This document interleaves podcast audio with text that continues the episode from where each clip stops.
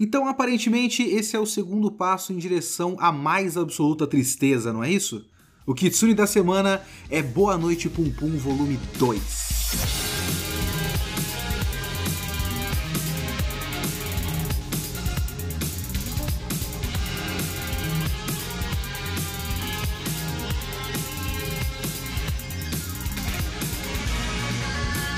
Olá, eu sou Leonardo Kitsune e o Kitsune da Semana é o meu podcast semanal para eu comentar o que eu quiser, do jeito que eu quiser.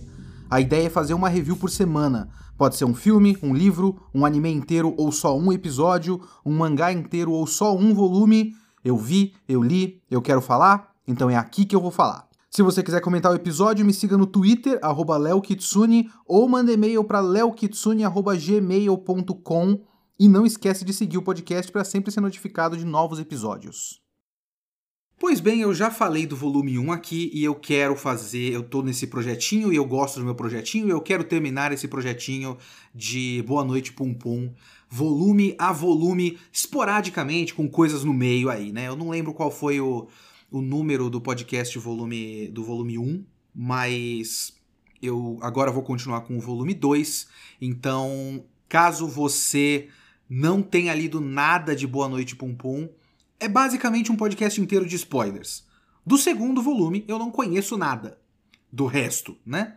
E caso você já tenha lido Boa Noite Pum Pum, talvez você perceba que eu estou falando coisas que são o começo de algo que você sabe que vai acontecer. Então calma, eu estou no caminho que você já passou. Vamos com calma. A questão, a minha questão com, com Boa Noite Pum Pum, por enquanto, é, é, é um bagulho que eu vou falar lá pro fim desse podcast. Porque existe a ideia de que Boa Noite Pum Pum é uma das coisas mais tristes do mundo. E eu, eu vou chegar lá. Eu vou chegar lá. Mas esse volume 2 eu achei muito curioso.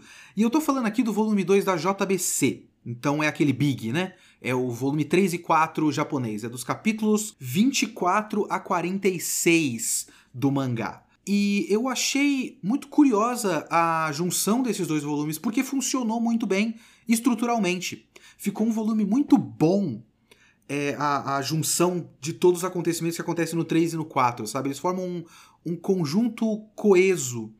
E talvez seja por acidente, porque eu chuto pelo que eu lembro da divisão aqui dos volumes, que o que eu tô falando que acontece seria meio que o começo e fim do volume 3 e aí o começo e fim do volume 4.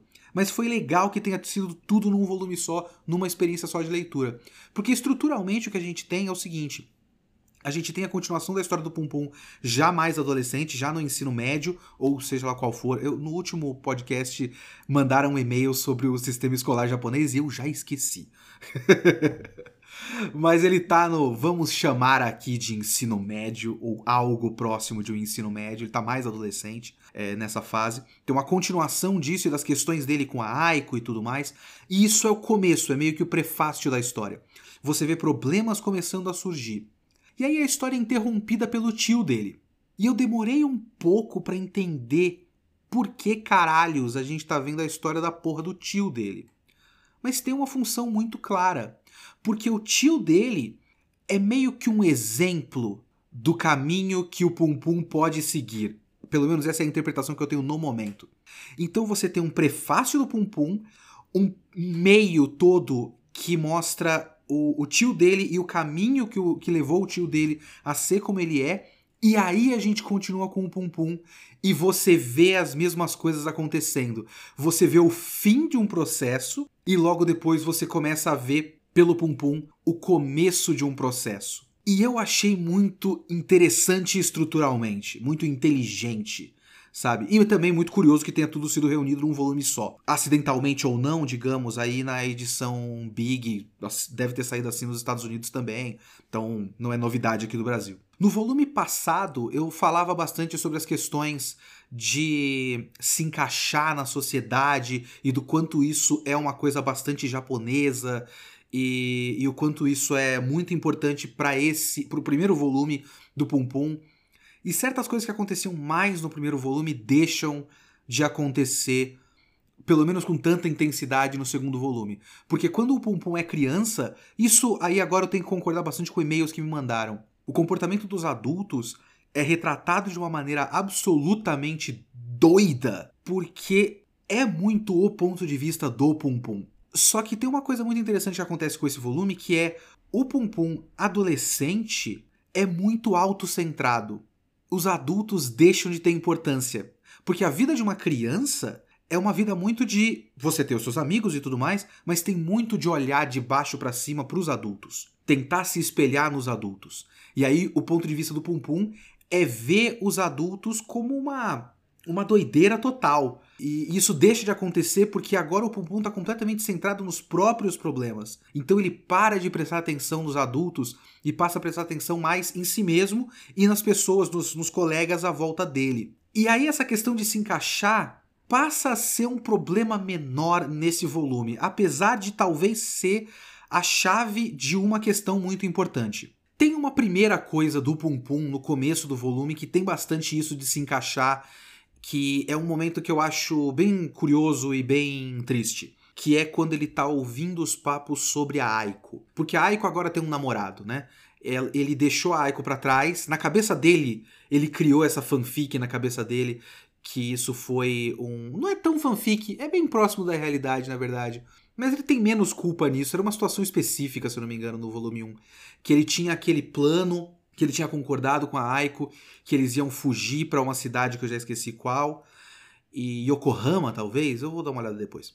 E aí ele, se eu não me engano, é alguma coisa com a mãe dele, doente, ou algo do tipo, e ele não consegue ir encontrar a menina para eles fugirem e ele abandona ela e nunca mais fala com ela. E agora ela tá namorando com um moleque que é o veterano Yaguchi. E aí tem todo aqueles papo de criança que ela tem um namorado, logo eles estão transando, logo ela é uma puta. Ele quer defender a Aiko porque ele não acha que ela é uma puta, mas ele não defende porque tá todo mundo falando mal. Então ele também só dá risada e se encaixa, porque é isso que ele tem que fazer. Então tem esse primeiro momento.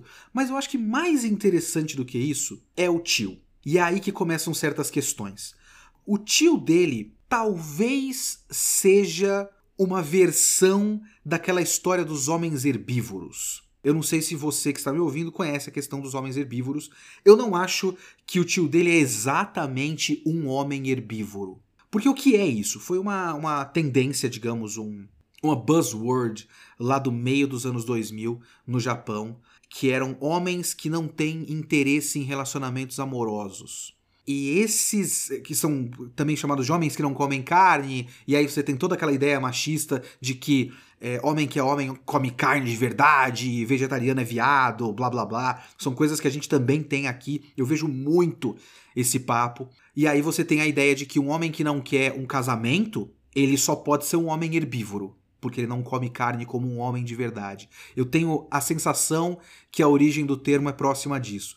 Mas são homens lá naquela época dos anos, dos anos 2006, 2007, 2008, que é a época em que estava começando a sair o Yasumi Pum Pum no Japão. Eram homens que eram desiludidos com o sistema, digamos assim, e eles não queriam é, o casamento. Não é exatamente pelo menos na minha interpretação das coisas que eu tenho lido sobre, que eu li mais para uns anos atrás sobre isso, não é exatamente que os caras são assexuais. Não é isso. Mas é que você tem uma série de expectativas pro homem, pelo menos, né, vamos colocar aqui, esse é o ponto de vista desses homens. Você tem uma série de expectativas para o homem que envolvem um trabalho corporativo de escritório e um salário X e, e formar família e casar e tudo mais. E tem muitos homens, tiveram muitos homens, eu não sei se a tendência continua ainda, que simplesmente se recusavam a fazer parte desse esquema, porque eram expectativas demais em cima do homem e eles não querem nada disso. Então eles se recusam a ter relacionamentos amorosos, se recusam a namorar, se recusam a qualquer coisa. É... E aí também se relaciona com o negócio dos NEETs, que são as pessoas que não estão é, nem estudando, nem em treinamento, nem trabalhando, é, e dos hikikomores, que não é exatamente isso, porque o hikikomori é especificamente o cara que se tranca no quarto e não vê ninguém e tal. O Nietzsche pode ser só um cara que não tá trabalhando nem nada, mas tem uma vida social mais ou menos normal. Então você tem os Nietzsche, você tem os hikikomori, você tem os homens herbívoros, e são todos uma série de, de tipos de pessoa, de tendências, mais ou menos do meio do, dos anos 2000, que se relacionam com a bolha econômica japonesa estourando e uma crise econômica que teve é, do fim dos anos 90 e tudo mais. Então você tem frustrações econômicas que criam sentimentos é, nas pessoas que elas não, não acham que vale a pena cumprir todas as expectativas de uma sociedade que não dá nada em troca, a não ser o fato de que você agora está casado.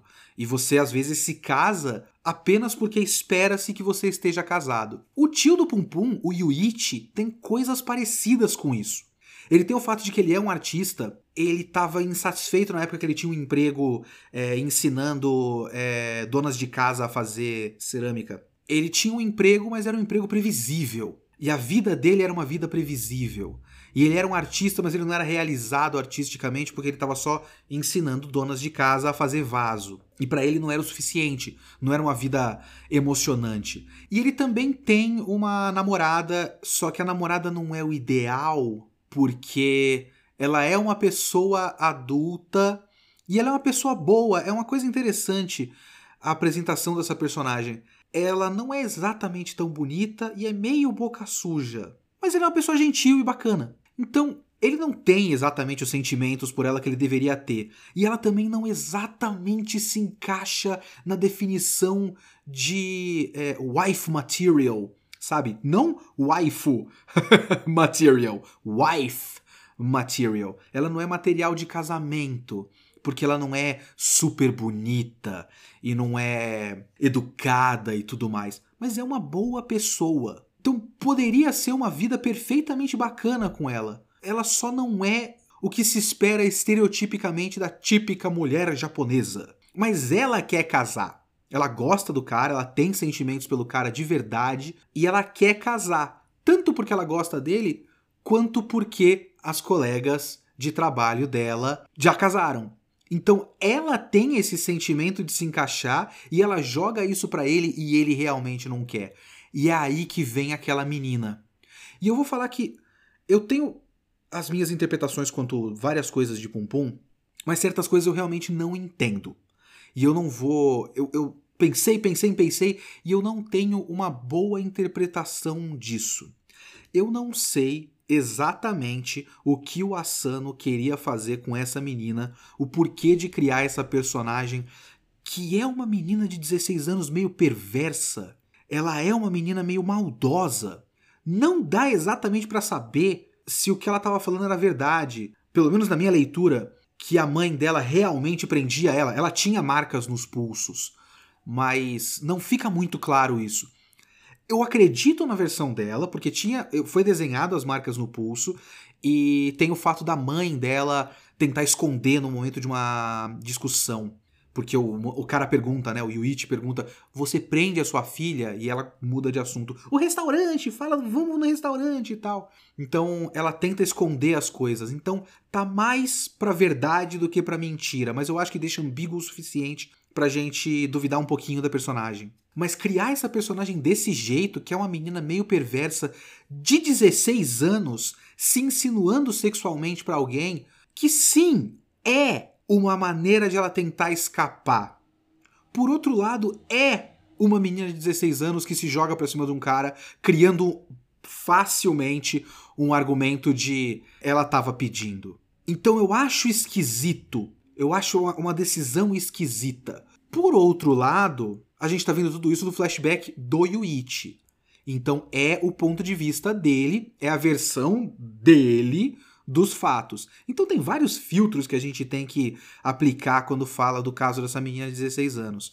Não é fácil, não é uma coisa fácil. O que também é muito bom pro mangá, né? Nada disso é uma decisão fácil. E é aí que você tem todas as, as tretas psicológicas da cabeça desse cara. Porque você tem o cara numa situação em que ele considera aquela estagnação social. Ele considera chato, considera que não é a vida que ele queria, é previsível, é chato, é normal, é, é, é, é, o que se espera e ele não quer isso, porque talvez tenha aquela coisa do eu sou um artista eu não quero apenas o que se espera, eu quero mais do que isso. E aí vem uma menina de 16 anos com uma história emocionante. Minha mãe tá me prendendo no porão. me resgate, por favor. E ela é bonita, e ela se insinua sexualmente para ele. Então, na cabeça dele, é uma situação muito mais emocionante do que eu trabalho de segunda a sexta, tenho uma namorada e a gente vai casar. É foda, é uma situação foda, ele tá fazendo algo. E aí você junta essas essas situações fora do comum, com a vontade dele de escapar, com tensões sexuais é, complicadas de se lidar. Porque eu, pelo menos, interpreto que uma parte desse processo no Yuichi é uma vontade de não crescer, que se relaciona muito com. Talvez eu tenha falado disso no volume 1 já. Se relaciona muito com essa coisa de. A época da liberdade para o jovem japonês, né, para, para, para o japonês comum, a época da liberdade é a época da infância e da escola. Quando ele cresce, a vida é uma prisão. Eu sinto que ele não quer crescer, e eu acho que uma, uma evidência disso é o fato de ele não querer casar. E aí você tem uma menina de 16 anos, com aquele corpinho de jovem e tudo mais, se insinuando na cabeça dele, pelo menos sexualmente, desperta é, interesses sexuais dele que são interesses adolescentes. E é aí que você tem um cara que é basicamente um pedófilo. E eu, pelo menos na minha interpretação, na minha leitura deste mangá específico, isso não é uma explicação de absolutamente nada da realidade do mundo. É, Relaciona-se com a realidade do mundo, mas o que eu quero dizer é que é, eu não posso jogar essa minha interpretação para seres humanos reais, porque eu não conheço o caso de ninguém, mas o ser humano que Inyo Asano criou me parece ser assim. Essa coisa dessa pedofilia dele se relaciona muito com ele querer regredir para um estado onde ele sentia que ele tinha possibilidades. Logo, ele se interessa por uma menina da época que ele tinha 16 anos, ou que lembra a época que ele tinha 16 anos. Só que tudo dá errado, dá tudo uma merda. Tem aquela cena da martelada na cabeça da mulher, uma puta doideira do caralho. Outra coisa que eu não sei interpretar direito é aquele amigo dele, o Ashio. O Ashio, que é um puta artista que fez um vaso bonito, um penico de Celadon na tradução da JBC. E, e ele, ele fala muito sobre como o objeto. Ah, agora que eu tô falando, eu criei uma interpretação na minha cabeça.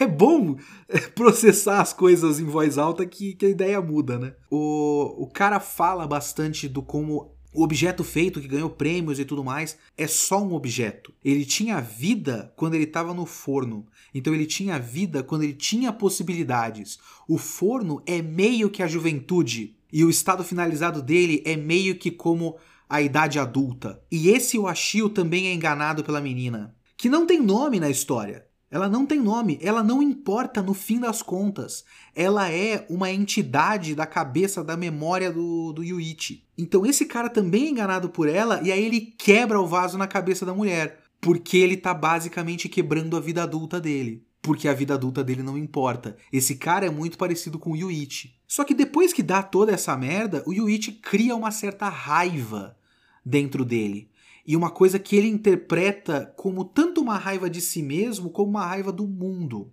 E aí isso me lembra muito uma coisa bem incel, sabe? E eu não estou aqui fazendo um julgamento de, de valor é, desse fenômeno moderno do incel. Mas é de tudo que eu vejo por aí e até de pessoas com quem eu já falei que me parecem muito próximas dessa ideia e de ver comentários por aí coisas que acontecem muito.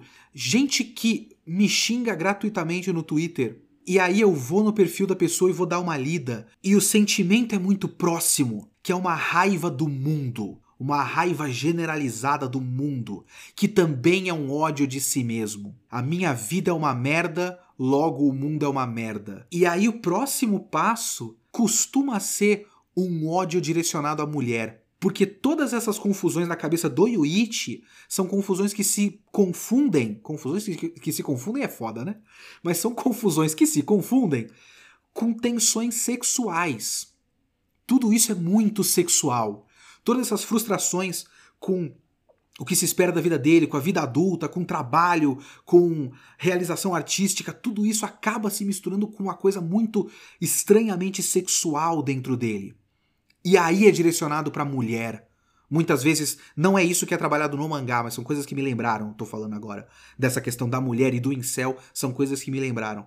Você acaba misturando tudo e isso vira uma frustração sexual e fala: bom, a culpa das mulheres, obviamente. Essas filhas de uma puta que não fizeram o que eu queria na hora que eu queria. Que tem uma série de causas, mas às vezes até por interesses externos, gente que consegue manipular essas raivas e direcionar para uma coisa específica acaba virando uma raiva de mulher. Isso me lembrou porque o Yuichi tem essa coisa muito sexual dele. E é, é, daí que vem ele querer se afastar de tudo, se afastar das pessoas, não querer ter relacionamento e tudo mais, que começa a ser quebrado com essa nova namorada dele, que também é bastante jovem, então também trabalha um pouco com essas, com essas vontades dele e tal.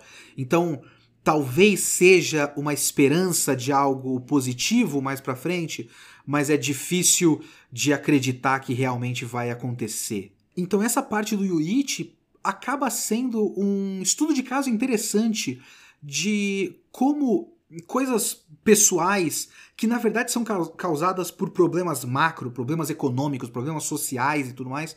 Essas coisas macro entram no indivíduo e o indivíduo acaba interpretando aquilo da pior maneira possível. E aí, se você soltar isso para o nosso mundo real, com essa relação que eu estou fazendo, que não é do mangá, influências externas trabalhando isso e direcionando para causas ruins, você tem o mundo que a gente tem hoje. Então, esse volume me fez muito pensar nessas questões. E aí tem uma jogada muito interessante com, com o tio do, do Pum Pum, o Yuichi. Toda a família Pum Pum, que agora é uma família Onodera, porque o Punyama saiu, né? O pai. Toda essa família é desenhada do mesmo jeito. Desenhada que nem o Pum Pum, esse, digamos, passarinho. Eu não faço ideia do que que, que, que isso quer representar. E é interessante, é bom até que eu não faço ideia. É muito abstrato e muito básico. Eles são desenhados do mesmo jeito. O Yuichi é desenhado do mesmo jeito. Ele só é desenhado com óculos e com chapéu de vez em quando, o gorro, né, normalmente. E eles têm essas mãozinhas que são só linhas, né? Uma, uma linha fininha e os dedinhos são uns gravetinhos, como se eles fossem. O braço dele é como se eles fossem um boneco de palito. Só que o tio dele, de vez em quando, aparece a mão dele. E a mão dele é desenhada como uma mão humana, pintada de preto com pincelada forte, que parece uma coisa muito carregada, muito suja. Porque eu acho que esse cara, ele se vê um pouco como algo meio sujo. Então, quando ele toca no rosto da mina, quando ele pega as coisas, às vezes tem uns closes na mão, e não é a mão de boneco de palito, é uma mão humana feia, uma mão sombria. E eu não sei se a minha memória está me falhando, mas isso começou a acontecer nesse flashback do tio dele, até onde eu me lembro. E aí passa para o Pum Pum. E isso foi uma jogada muito inteligente para mim. Se a minha memória não estiver me falhando, isso já tem acontecido antes, né? Isso sempre pode acontecer, minha memória é uma merda. Mas enfim. Então é muito interessante o tio dele ter interrompido a história da adolescência dele. Pra gente ver o, o fim de um processo e agora ver o começo desse processo. Porque o Pum Pum, na adolescência, o Pum Pum tem, tem vozes na cabeça dele, tem, tem neuras que ele tem e ele tá preso num turbilhão. E esse turbilhão é muito sexual também. Tudo isso é muito sexual. E ele tem a paixão pela menina. E agora ele vê a menina com outro. E aí ele começa a conhecer esse outro. E ele percebe que esse veterano é um cara legal, então começa uma série de sentimentos conflitantes, porque o instinto da cabeça dele, aquele Deus, Deus Tinkoroi, que não é Deus, Nesse volume, inclusive, o Deus Deus Tinkoroi fala para ele: Eu não sou Deus, você que me chama de Deus. E ele pergunta: Então você é o quê? E aí não tem resposta. Esse Deus, aquele rosto que aparece o tempo todo, é meio que um que o diabinho. Você tem o anjinho e o diabinho no ombro, e o Pum talvez só tenha o diabinho. E ele fica colocando uns, uns instintos de, de puro ódio de para de ser um cara legal, você tem que bater nesse cara, você tem que matar esse cara, esse cara roubou sua mina, ele é um filho da puta, ele merece morrer. Então, o Pum Pum tem essas, essas raivas dentro dele. E essas raivas vão se misturando com essas tensões sexuais. E com o fato que ele fica o tempo todo pensando, por exemplo, é que o, o Yaguchi tá saindo com a Aiko e eles estão andando de mão dada e eles estão saindo e talvez eles estejam transando. E é como se ele tivesse, se o Yaguchi tivesse conspurcando a Aiko, sabe? Tirando a pureza da Aiko. E ele, ele é contra isso. Ele não, ele não queria que a Aiko tivesse saindo com esse cara por causa. Por, porque não é com ele, basicamente. É um sentimento de posse, é uma tensão sexual, é uma frustração consigo mesmo, porque o cara é legal. E é bonito, e é talentoso, e é um, um bom esportista. E por que que ele não pode ser essas coisas? Por que que ele não pode ser um cara legal também? Se ele fosse um cara legal, a Aiko estaria com ele e não com o veterano Yaguchi.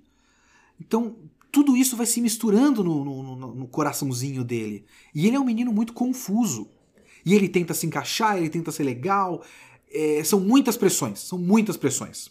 E nesse processo desse, dessas várias pressões, o Pum Pum acaba começando a ficar cada vez mais sombrio.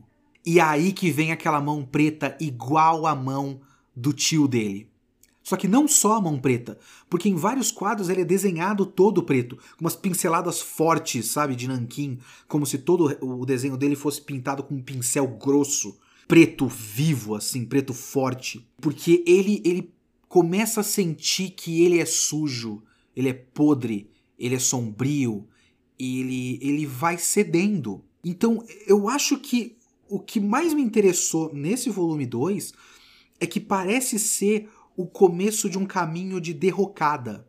É uma queda do Pum Pum. E eu não sei para onde isso vai dar, porque já começa muito mal, né? Já começa muito ruim. O moleque já tá no volume 2, na verdade, volume 4, né, do original, de 13, num estado mental muito negativo. O estado mental dele é péssimo. E tudo isso se mistura com tensões sexuais muito fortes. Agora, tem um outro detalhe que é muito interessante nisso também, que é tem um certo momento ao longo da história do Pum Pum nesse volume que ele se aproxima do Yaguchi, eles falam um com o outro e eles fazem uma disputa pela Aiko, que passa pelo campeonato de badminton lá. É, se ele ganhar o campeonato, a Aiko é dele, se ele perder, a Aiko é do Pum Pum e tal. Então, o Pum Pum tá fechado na cabeça dele. O Yaguchi tá fechado na cabeça dele. Os dois disputam a Aiko numa disputa entre um e outro. A Aiko, para esses moleques, importa muito pouco no fim das contas. Porque a Aiko não é ela. A Aiko é o que ela representa para eles, do ponto de vista deles. Porque ela tem as próprias ideias. O que ela quer é alguém que se dedique totalmente a ela. Alguém que veja ela. Alguém que olhe para ela, que ouça ela, que conheça direito ela. E é muito interessante para mim o momento em que ela tá falando disso e ela tá de mão dada com o Pum Pum durante o jogo do, do, da final, e você tem a mão preta do Pum Pum, e ela falando sobre eu queria alguém que se dedicasse a mim, enquanto esses dois moleques estão fazendo essa disputa completamente paralela, e o Pum Pum tem pensamentos na cabeça dele que basicamente ignoram, sei lá, metade, mais da metade, 75% de tudo que ela tá falando. O que ela tá falando não importa. E o Pum Pum fica de pau duro. Então, é menos o que fazer por ela e mais o que aquela situação representa para ele. É muito parecido, por exemplo, com o momento em que a namorada do Yuichi no flashback, a namorada mais velha, boca suja e tal, chega no meio da chuva quando a outra menina de 16 anos estava tentando é, transar com ele e ela é escondida no armário. E o, o, o Yuichi começa a conversar com a namorada, e é meio que uma, um término de namoro no momento que ela tava falando que ela queria casar. E o cara fica de pau duraço. E transa com a namorada, não com a menina, né? Com a namorada, é, de um jeito super violento e super é, empolgado e tudo mais. Por quê? Porque a situação de ter uma mulher dizendo para ele que ela ama ele e quer casar com ele, enquanto tem uma menina no armário também esperando por ele, é uma situação muito excitante. Mas é uma situação excitante para ele. Foda-se os sentimentos da namorada. E de certa forma, foda-se os sentimentos da menina, que supostamente tá fugindo da mãe. Tá fazendo tudo isso para fugir da mãe. O Pum Pum tá de pau duro com aquela situação não é pela Aiko, é pelo fato de ter uma menina, tem também o fato de ser a Aiko, mas é uma menina falando de sonhos dela enquanto ele está disputando essa menina com outro cara. Então é uma situação emocionante que não leva em consideração o que ela sente. E ele meio que abandona ela de novo no fim desse volume. Porque naquela vez, quando eles eram crianças, eles tinham combinado uma fuga e ele não foi. Dessa vez ela fala da fuga de novo e ele fala alguma coisa meio um bullshit meio de, de honra e de não é certo, fala com Yaguchi, ele precisa mais de você ou qualquer coisa do tipo, e ele também não vai com ela. Então, mais uma vez, essa menina é deixada de lado por uma coisa particular do Pum Pum. Então, a personagem da Aiko é muito interessante também. Porque enquanto você tem todos esses debates de homens presos nos seus problemas de homens, você tem mulheres sendo deixadas completamente de lado. Que é muito parecido com o negócio do pai dele. O pai dele também, que tem todas as coisas dele, e, e foi embora e deixou a mãe completamente abandonada para criar o filho. E ele fala, tipo, o pai dele manda carta falando de beisebol e do espaço. E o Pum Pum já tá cansando porque tem problemas muito mais sérios do que isso. E o pai dele fala de coisas frívolas e não importa. Então todas essas ideias são muito interessantes. Todo esse volume é muito interessante. Eu acho muito inteligente, muito bem amarrado, eh, tanto a narrativa visual, é, a leitura, como eu já disse, é uma leitura é, fácil. E é aí que eu queria entrar, porque eu acho uma leitura fácil. Não no sentido. As ideias são complexas, eu tive que pensar muito sobre tudo isso que eu li para chegar num ponto e fazer essa pauta. Tipo, eu consegui ter mini epifanias enquanto eu tava gravando com vocês. Porque tinha coisas que eu não tinha entendido na minha cabeça, né? Não tinha chegado numa interpretação. Então são ideias complexas. A questão é: toda vez que eu falo que eu estou lendo Pum Pum, as reações são reações de, sei lá, pavor. Eu coloquei. Eu estou gravando isso numa live na Twitch, inclusive twitch.tv barra Leo Kitsune eu estou gravando a, os, os podcasts na, na Twitch. É, não tem horário fixo, não tem dia fixo. É quando eu arranjo o tempo para gravar, eu abro a live e gravo. Então eu coloquei o meu aviso emergencial, gente, eu vou gravar agora. E aí uma das respostas foi ficar deprimido no feriado, que eu tô gravando no 2 de, de novembro, né? Ficar deprimido no feriado, foda. Quando postei uma foto do mangá, nossa, esse volume é só pedrada. Esse volume é muito pesado. Então existe uma ideia generalizada, espontânea. Essa é a ideia espontânea. Porque quando eu começo a falar que eu não acho tão triste assim, como por exemplo eu falei no volume 1, as respostas, quando eu dou esse, esse start, as respostas são: é, realmente não é tão triste assim. Mas a resposta espontânea é sempre: nossa, Pum Pum é a coisa mais triste do mundo. Esse volume eu não consegui. Eu tive ataques de ansiedade e tudo mais. Eu, eu só consigo entender isso teoricamente. Não sei o que que tem comigo, talvez seja um problema meu, não sei. É, eu tô admirando muito Boa Noite Pum Pum intelectualmente nesse momento. Eu não tô querendo me colocar como, como melhor do que ninguém, não, veja bem. Vamos com calma, não é isso. Eu não tô querendo dizer, vocês são plebeus, eu consigo me distanciar da obra. Eu não, eu não queria me distanciar da obra. Eu queria sentir o que todo mundo sente, mas não bateu nada para mim do Pum Pum até agora. Não bateu sentimentalmente, não bateu aquela tristeza, aquele momento caralho que puta que pariu, eu, eu entendo isso e fica triste e as pessoas falam que tem ansiedade lendo. Nada.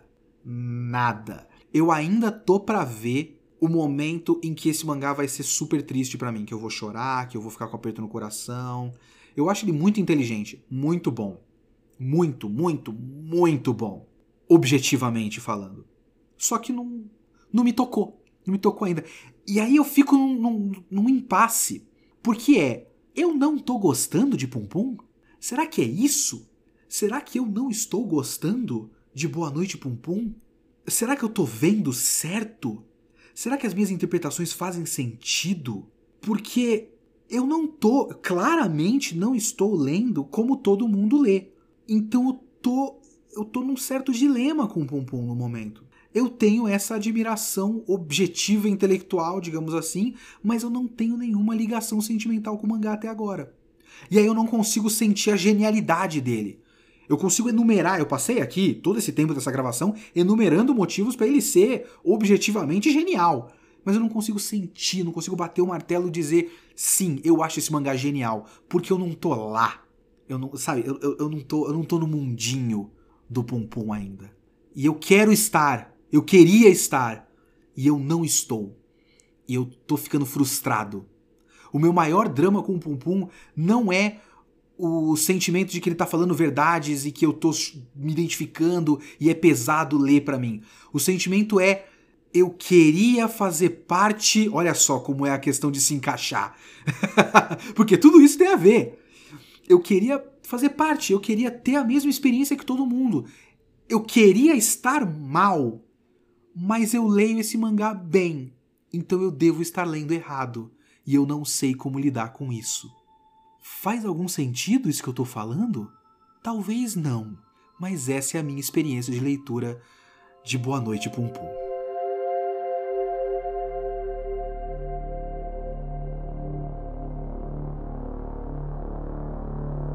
Ok, vamos à leitura de e-mails do podcast número 20 sobre Demon Slayer, volume 7 a 11. Eu selecionei aqui uns dois e-mails, tem um e-mail aqui do Rafael HQ, que ele diz: Sempre bom ouvir você falando mal de Kimetsu e daqui pra frente é só ladeira abaixo.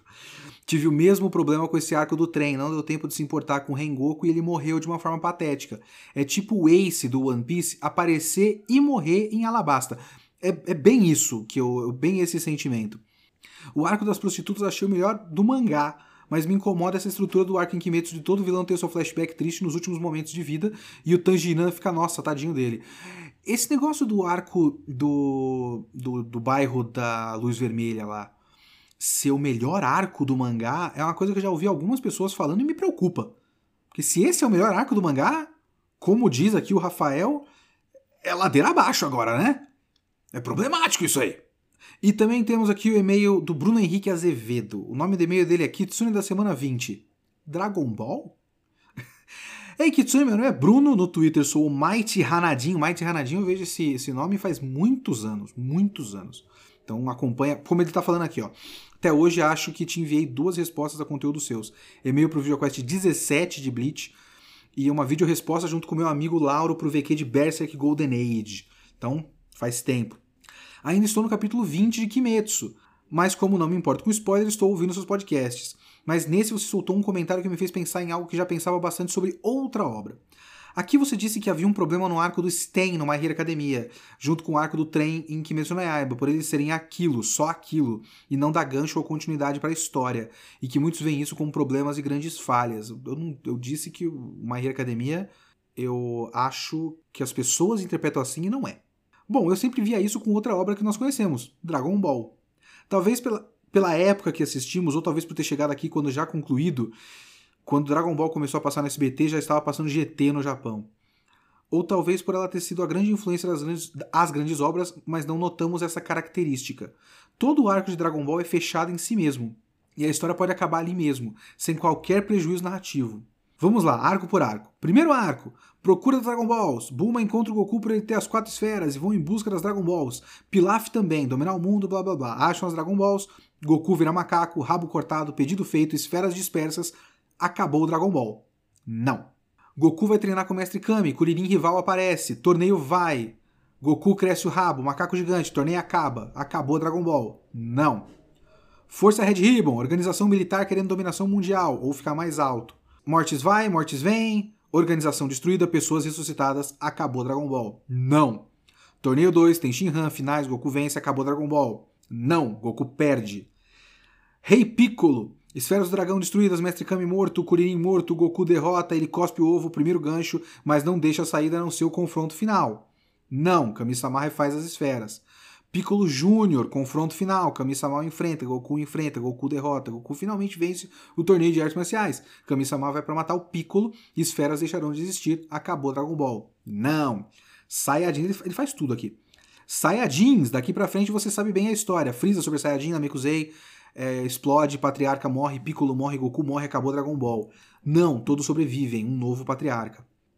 Androids, a esquizofrenia de Big Bad, 19 e 20, não. 17 e 18, não. Cell, não. Perfect Cell. Gohan Super Saiyajin 2, Goku morre duas vezes. Se recusa a ser ressuscitado pelo Porunga, sem ganchos de última hora. Acabou Dragon Ball. Sete anos se passaram, Majin Buu, e aqui acabou Dragon Ball. E aí depois tem o Super, né? É, não há uma, uma, um mega Big Bad, tudo poderia ser o último arco, sem qualquer prejuízo. Umas conexões são feitas com coisas passadas é, como Saiyajins e Frieza ser o responsável, mas é tudo estabelecido já em seus arcos presentes. A história poderia ter acabado ali no Piccolo e seria um final mais eficiente. Sten e Tren diferem por causa do All for One e Muzan, por ter outro Big Bad estabelecido, mas não é a mesma questão. Agradeço pelo conteúdo, pela atenção e por esses mais 10 anos de dedicação. Sabe que eu não sei. Eu não sei se eu disse o que você está dizendo que eu disse.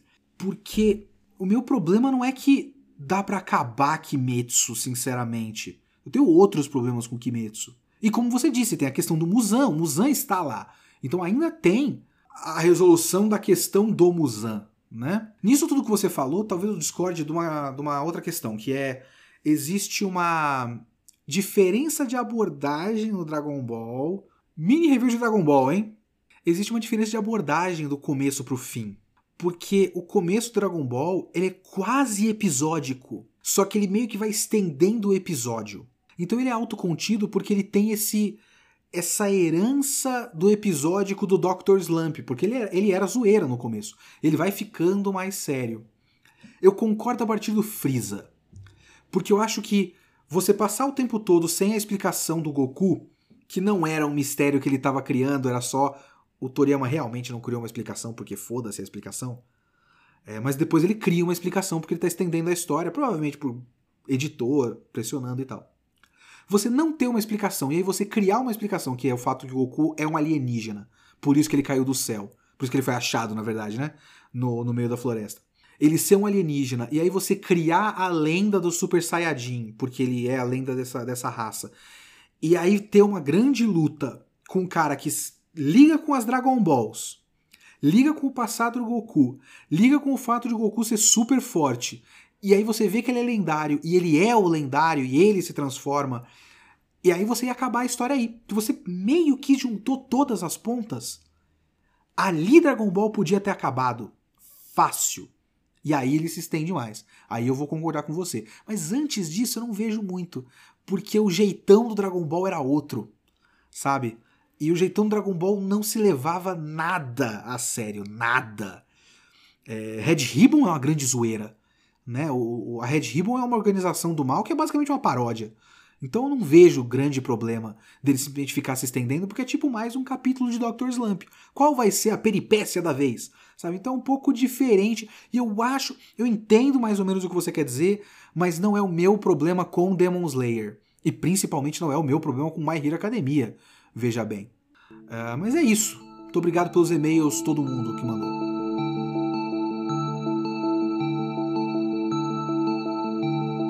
E esse foi o Kitsune da semana 21. O Kitsune da próxima semana vai ser o primeiro sobre um quadrinho de herói. Kitsune da semana que vem vai ser Batman Ano 1, de Frank Miller e David Mazzucchelli. Falou, gente.